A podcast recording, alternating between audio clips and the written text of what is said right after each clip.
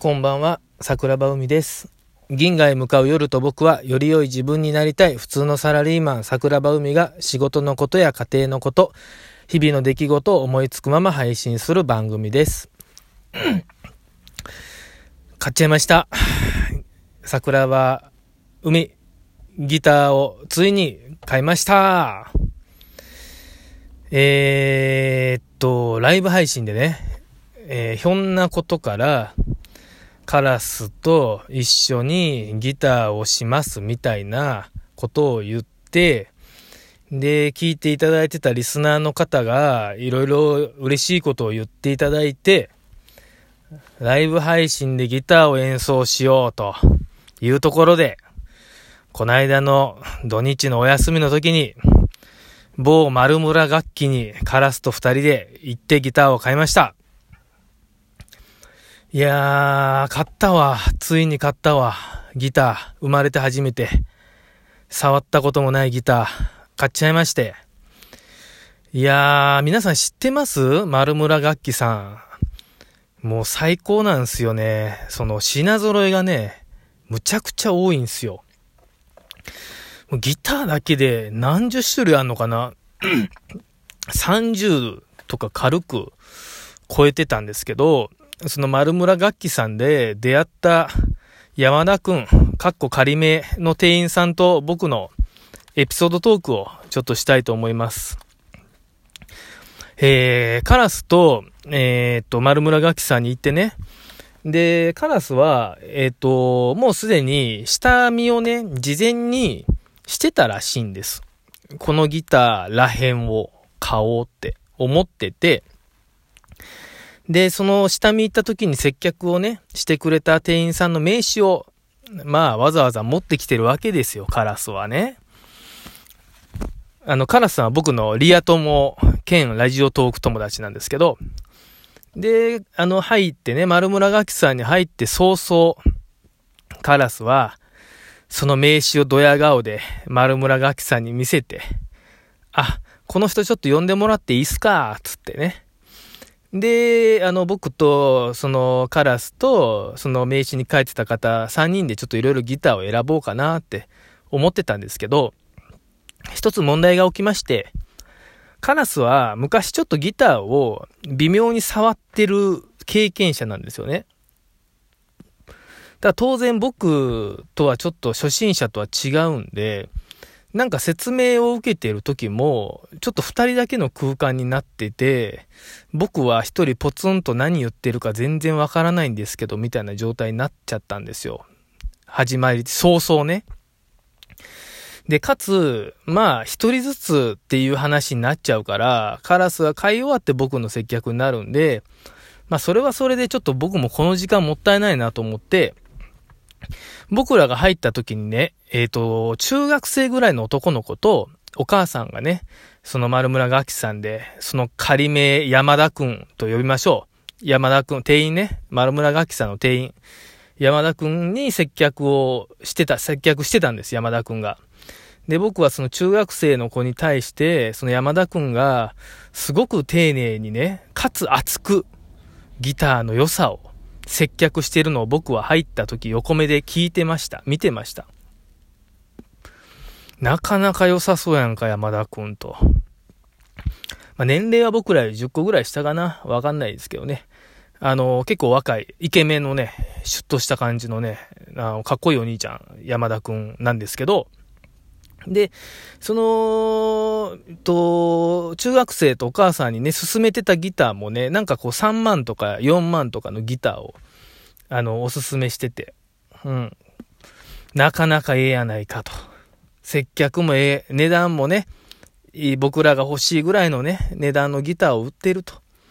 ただまあ、結局はその日は、あの、お母さんと息子さんは買わずに、また考えてきますって言った時も嫌な顔せずね、送り出してた。そういう姿も素晴らしいんじゃないかと思って。で、カラスがその、もう一人のね、店員さんとずっと話してて、山田くんは、あの、ちょっと遠目で、あの見てたんですけど、まあ、二人ともあの方に接客されるんだろうなと思って、山田くんはね、ちょっと遠目で僕らを見てくれてました。ただ僕が、ちょっともう違う人に売ってほしいというか、販売のね、いろいろ教えてほしいと思って、山田くんの方に近づいていって、山田さん、今、時間ありますかと。僕もギター買いたいんですと。まあ一番冒頭に言ったのは、こんな言葉尻じゃなくてね、あのー、山田さん、ちょっといいっすか？アラフォーのおっさんでも、経験者なしのおっさんでも弾けるギターくださいと。あ、あと、あのー、アプリで、ちょっとライブ配信するから、その辺も考えて、あの、よろぴこっと、一言、山田くんに言いました。そしたら山田くんが、え、僕で接客していいんですか？と。あの、二人とも、もう一人の方に、あの、いろいろ教えてもらってたんで、ちょっと僕じゃないかなと思ってましたなんて、そんな謙虚なことを言うもんですから、いやいや、君が俺を接客してくれよという話でね、で、二人で、こう、話してたんですけど、まあ山田くんが最初僕に言ったのは、まあ経験ないのは分かりましたと。アラフォーなのも分かりました。ライブ配信するのも承知いたしましたと。で、あのー、どんな感じの色がいいですかとか、はい。僕の好みをいろいろ聞いてきてくれたんで、好みを全てお伝えして、で、最後値段もね、まあ言っても5万ぐらいがベストですわと、あのずっと続けれる趣味かもわからないんでね、とかいう話をちらっと言って、すべてを聞いた山田くんが、あ、わかりました。おすすめの、あのー、ギターがありますと。